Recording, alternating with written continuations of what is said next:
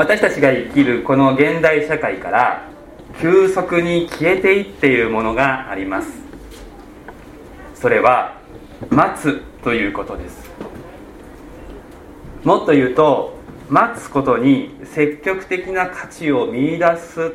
ということ。これが今急速に消えているということを私たちはよくよく知らなくてはいけません。早いこと便利なことが増えてそこに高い価値が置かれるようになってもう何年経つでしょうか。思い立ったらすぐ調べられすぐに答えが出てすぐに申し込みができ待ち時間なしでアクセスできる。人々の手にスマホが普及してからこの傾向はますます加速しています。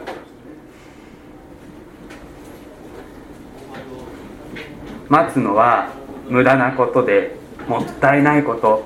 そういう価値観が私たちの社会を覆っているように思います。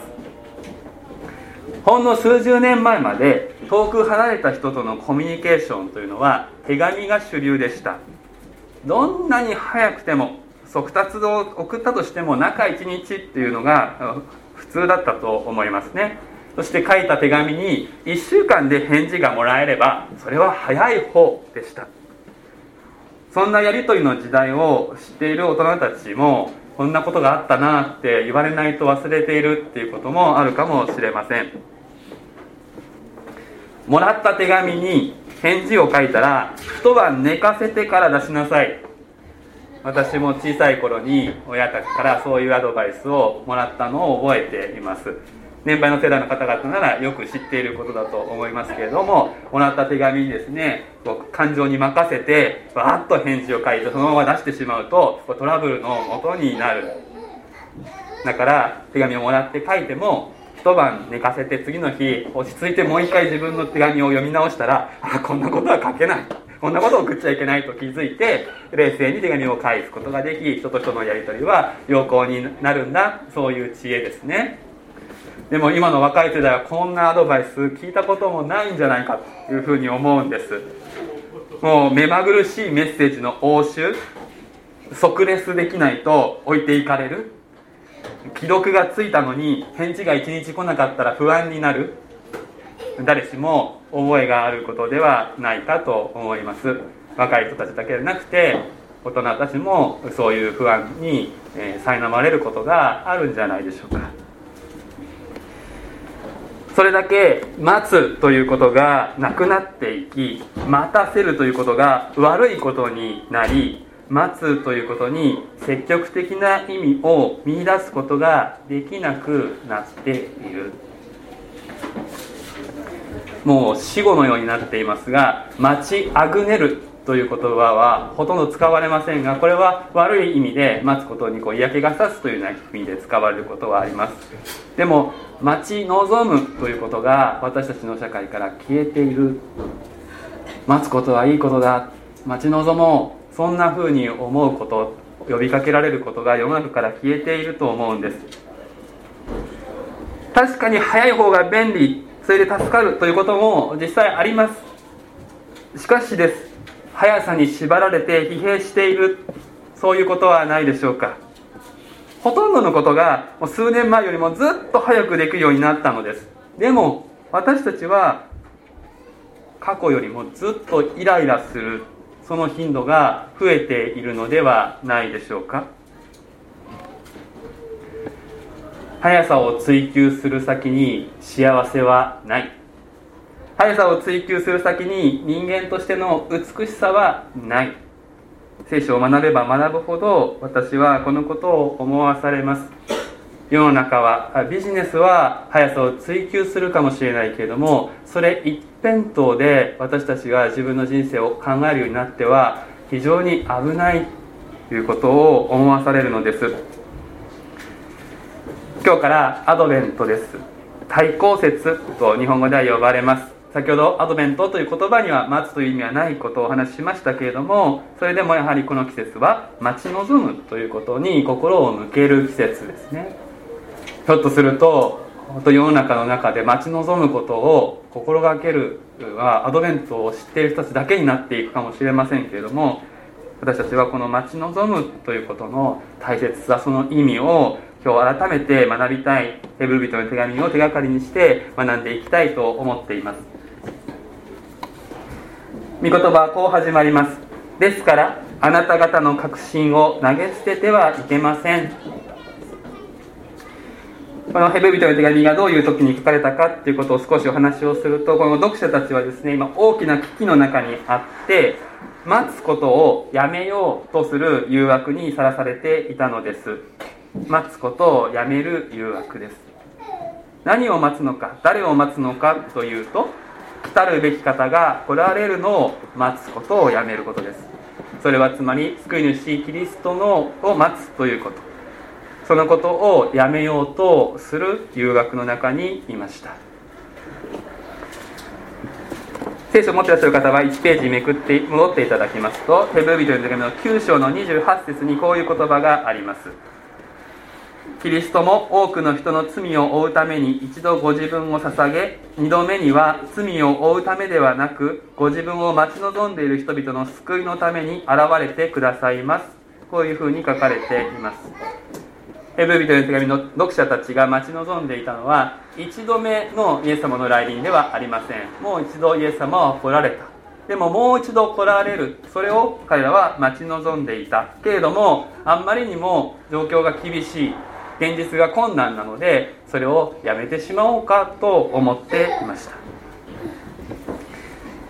聖書にはキリストが今から2000年の昔に確かに来られたということが伝えられています。私たちは間もなくクリスマスを迎えこのことをクリスマスとして祝うわけです。そして聖書にはもう一度同じキリストが近い将来再臨なさる。再び来臨されるというふうに約束しています。そしてその時に聖書が約束している私たちの救いが完成するのです。さっき子供たちのメッセージの中であの紹介したその挑戦状の手紙にはですねイエスも信じる人がたくさんいても世界はひどい状態じゃないかだから間違ってるんだっていうふうに訴えられてあったわけですけれども確かにイエス様を信じていてもイエス様を信じる人がたくさんいても世界は混乱しているそのことを私たちは認めます。でもイエス様の再臨において全てのことは完成する。のが聖書の約束であるのでそのことゆえにキリスト教が間違いだというふうに言われるのはちょっともう少し知っていただきたいことがあるなっていうことではあるわけです。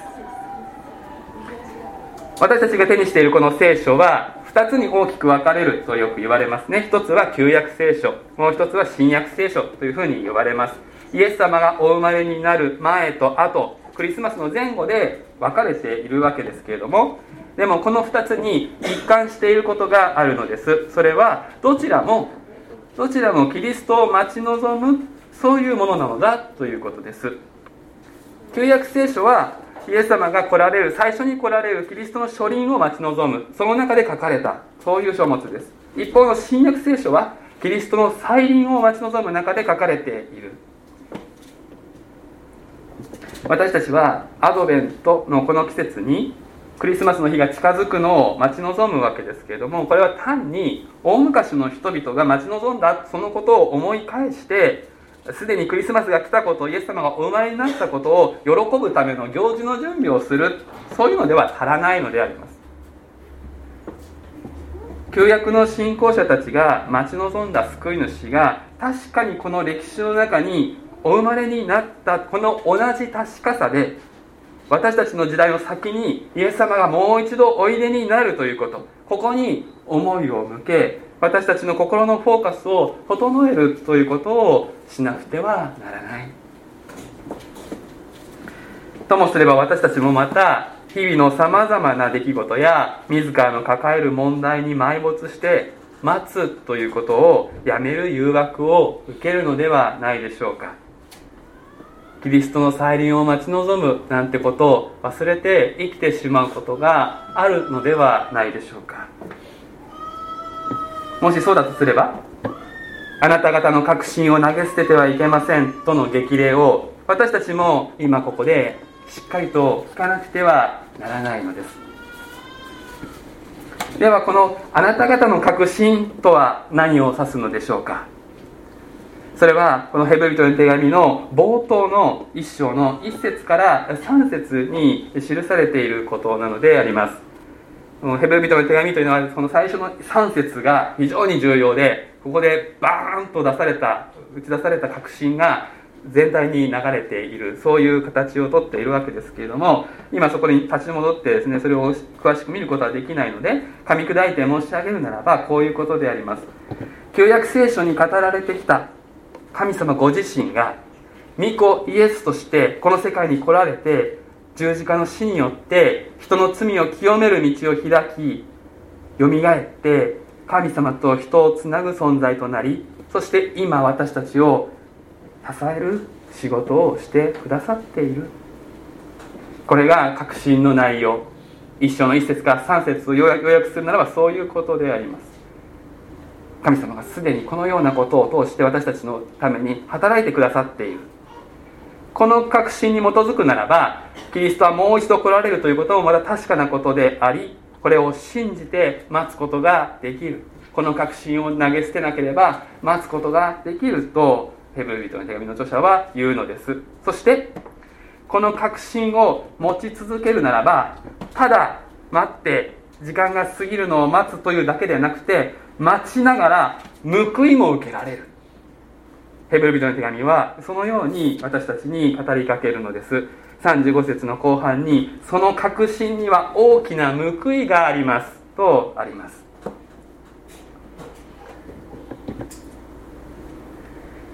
ここで聖書はその確信はやがて報いられますというふうには言っていないということに注意していただきたいのです。その確信には大きな報いがあります。もともとの原文ギリシャ語で書かれているその原文の時世は現在時世です。あなた方がこの確信を捨てなければ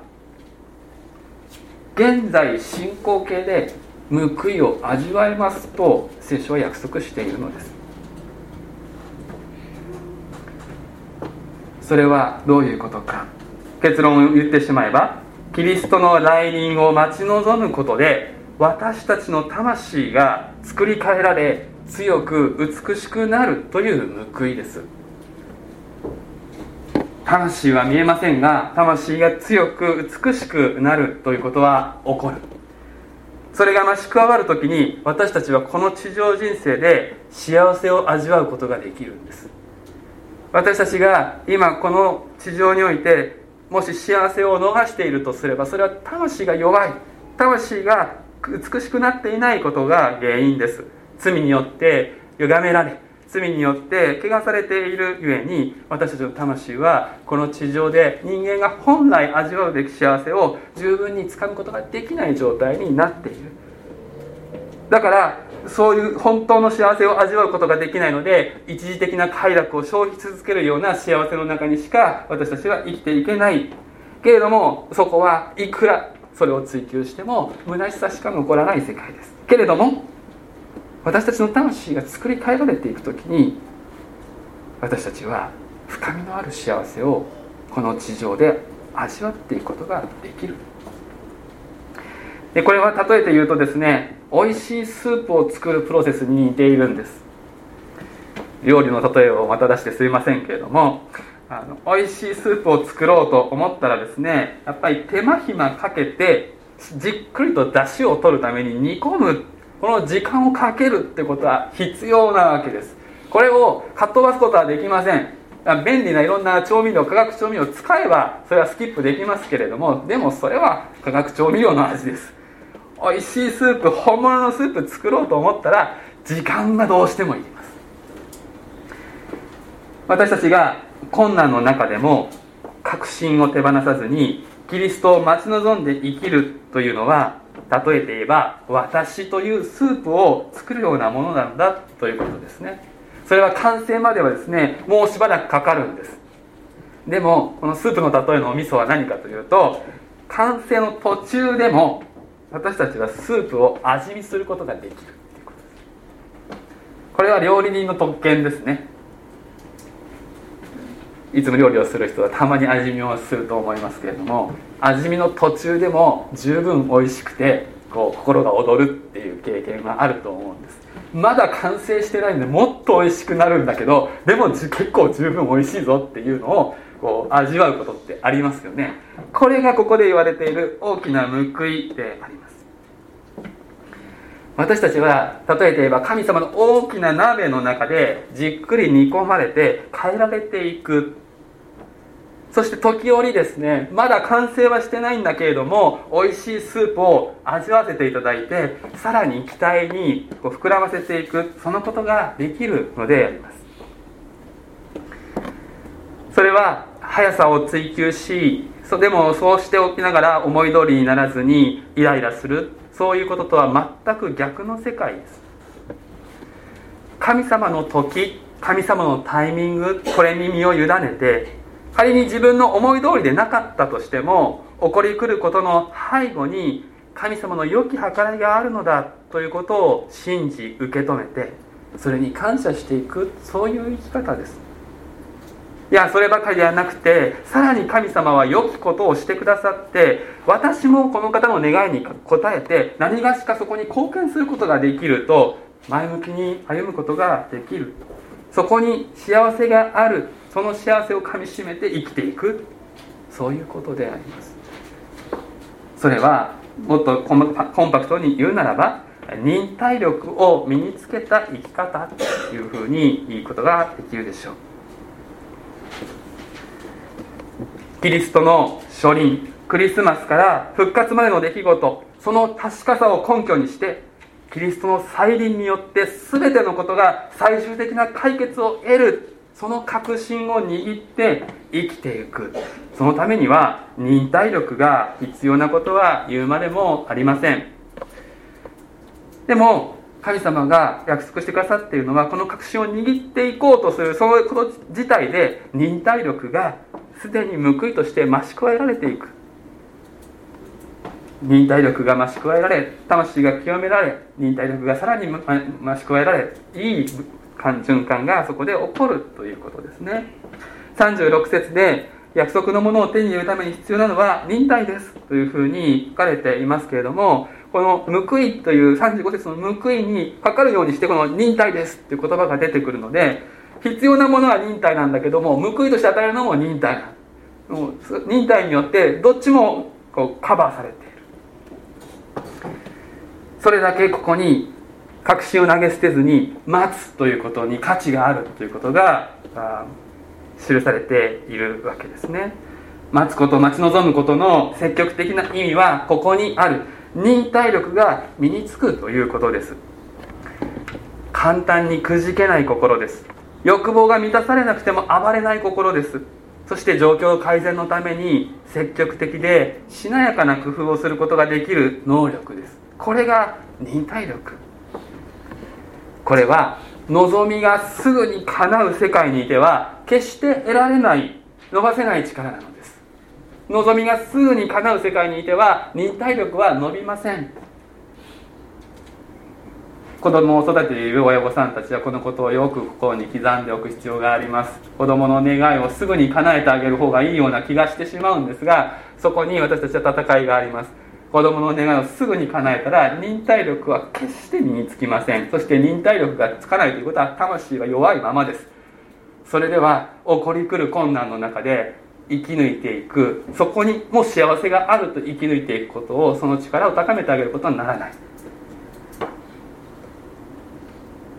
大人も同じなわけですが天の父なる神様は良い親なので私たちが簡単には望みが叶わない世界に置かれその中で忍耐力という賜物を私たちに与えようとしてくださっている。現代社会が忘れそうになっているこの大切な力大切な価値を私たちは手放してはならないのです。ヘブルビという手紙の著者はさらにここで預言者ハバククの言葉を引用していますこの鍵括弧に書かれているのは旧約聖書の預言書ハバクク書からの引用であるわけですがこの預言者ハバククという人は迫り来る脅威の中で神様に「まだですか?」もっと早く行動した方がいいんじゃないですか？神様遅いでしょうというふうに迫った人なのです。もし後で時間があったらハバクク書を開いていただくともう一章で神様何やってんですかっていうところから彼は祈り始めていくのが分かります。不正が放置されているんです。それでも神様の介入が遅い。そう見えた彼は神様に食ってかかるわけです。そういう勢いで祈っている。でそんな彼にそんなハバククに神様が語った言葉がここで引用されている言葉です。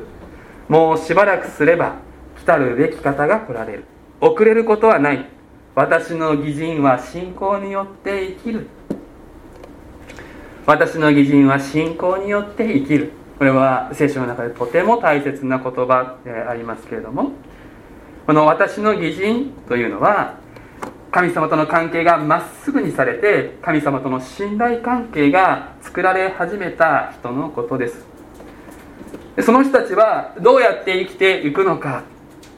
困難がなくならないと生きていけないのではありません。不正が正されないと生きていけないのでもありません。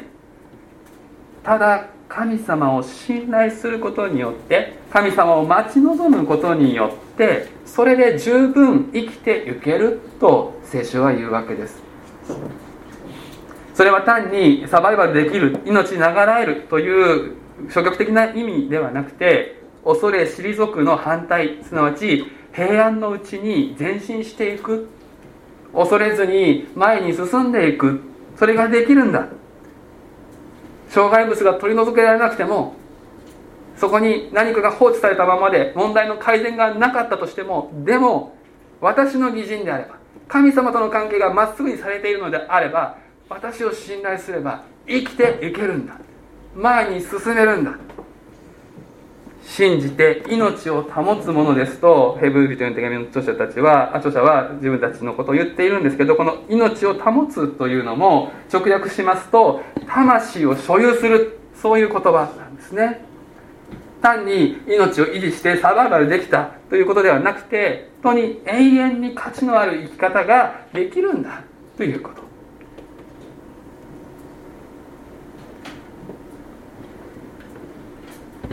今あなたが直面している問題はその困難は何でしょうか？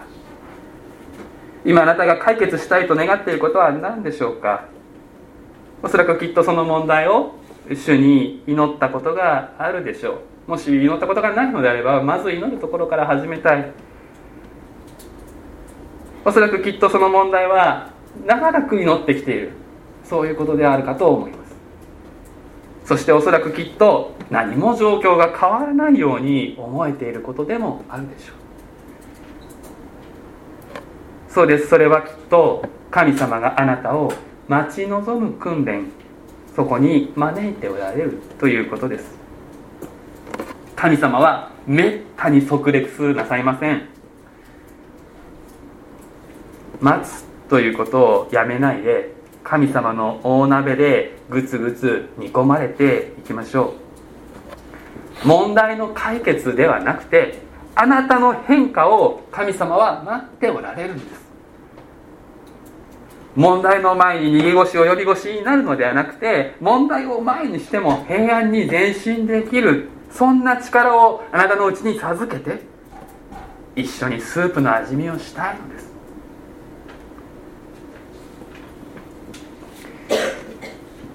待つことをやめるその誘惑に私たちも置かれていると言いましたが実際に待つことをやめるとはどういう現れ方をするかを最後にお話しします。一つは自分で何とかしなきゃいけないとがむしゃらになる。そういう生き方。これが待つことをやめた生き方です。すなわち救い主はいないかのような生き方。これを私たちは選ばないようにしないとなりません。そしてもう一つの現れ方は絶望して諦めの境地と惰性で生きていくということです。これは救い主の御業が不完全で完成しないということを告白しているような生き方です。このどちらも避けて究極的な解決キリストの来臨を待ち望みながら生きていきましょう。神様のタイミングは完璧です。その時あなたが戦っている罪の戦い罪の性質の戦いは勝利に終わります。その時あなたを脅かしている病が消え去ります。その時あなたは罪のもたらす悪影響の一切から解放されて完全なものとされます。そこに希望を置きつつ今この時を主への信頼を持って歩みたい。神様は決してあなたを悪いようにはなさらない。私たちには未来は見えません。しかし神様との関係をまっすぐにした義人たちには明るい未来が待っているということは確かです。そして私たちはその明るさで十分生きていけるのです。私の義人は信仰によって生きるのです。お祈りをしましょう。愛します神様。私たちを待ち望む訓練へと招いてくださりありがとうございます。教会が始まって2000年の間確かにイエス様が一度来られたということを確信しつつもう一度来られるという約束を待ち望んで主の教会は歩んできました。今も私たちはその中にあります。どうか私たちをイエス様の再臨を待ち望む健全な信仰のうちに生かしてください。やがて報いられるということではなくてこの確信に立って生きていく時に現在進行形で報いが与えられていくことをありがとうございます。どうか私たちをあなたの大きな愛の御手の中で作り変えてください。私たちに本当に必要なものをあなたが備えようとしてくださっていることを信じてあなたに従いあなたと共にこれからも歩んでいくことができますように顔を上げあなたをあなたに期待することができるように私たちを励まし導いてください。イエス・キリストの皆でお祈りをいたします。アーメン。